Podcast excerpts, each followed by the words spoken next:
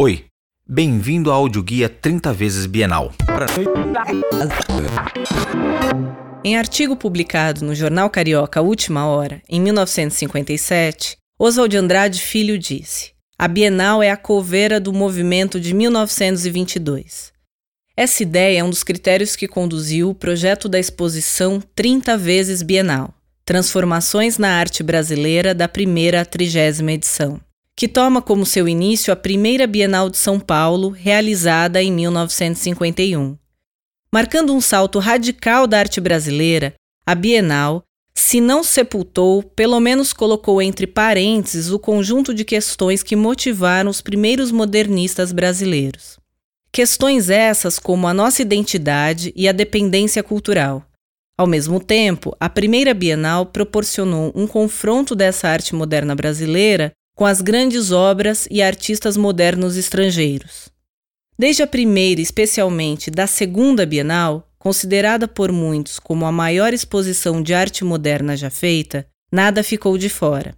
Tudo foi visto e revisto. Nenhum representante da arte mundial é ausente da extensa lista de artistas que compareceram à Bienal.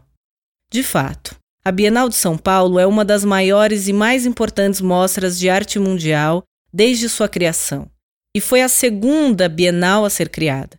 A primeira foi a Bienal de Veneza, que acontece desde 1895, a partir da qual a Bienal brasileira foi moldada. Seu idealizador foi Titilo Matarazzo Sobrinho, reconhecido empresário italiano radicado em São Paulo, que também fundou o Museu de Arte Moderna de São Paulo, o Teatro Brasileiro de Comédia e a Companhia Cinematográfica Vera Cruz.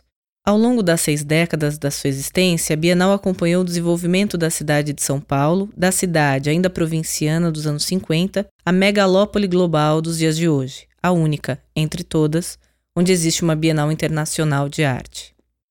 O propósito da exposição 30 vezes Bienal não é o de recriar integralmente o passado tal qual foi, o que seria impossível e inverossímil, mas verificar hoje, na atualidade contemporânea, a presença dessa tradição moderna e contemporânea brasileira, da qual a Bienal é fundamental. Daí a intenção do curador Paulo Venâncio Filho de propor uma orientação flexível e dinâmica, que possa ultrapassar tempo e espaço, sem, entretanto, deixar de observar a continuidade histórica de seis décadas. O caminho que você vai percorrer pelo pavilhão segue um eixo temporal decrescente, embora nunca engessado ou categórico, parte dos dias de hoje até os anos 50. Como consequência da arquitetura aberta e da expografia vazada, o espaço expositivo permite certas justaposições, idas e vindas, recorrências e superposições de obras de tempos distintos, assim como ocorreram com obras e artistas ao longo de 30 edições da Bienal. Essas interações que a exposição pretende exibir em determinados momentos são aquelas que as obras elas próprias sugerem. As tendências ou direcionamentos da arte brasileira com as quais você vai se deparar vão desde a polêmica sobre arte abstrata, que dominou os anos 50, passando pela nova figuração, pelo experimentalismo e influxo pop dos anos 60, pela atmosfera conceitual dos anos 70, pelo retorno à pintura dos anos 80 e pelas chamadas práticas contemporâneas que se manifestam a partir do final do século XX. Contudo, o universo de movimentos e experimentações é bem mais variado. Historicamente, a Bienal é um lugar onde os artistas brasileiros podem tanto se localizar entre si, como também com relação à produção internacional.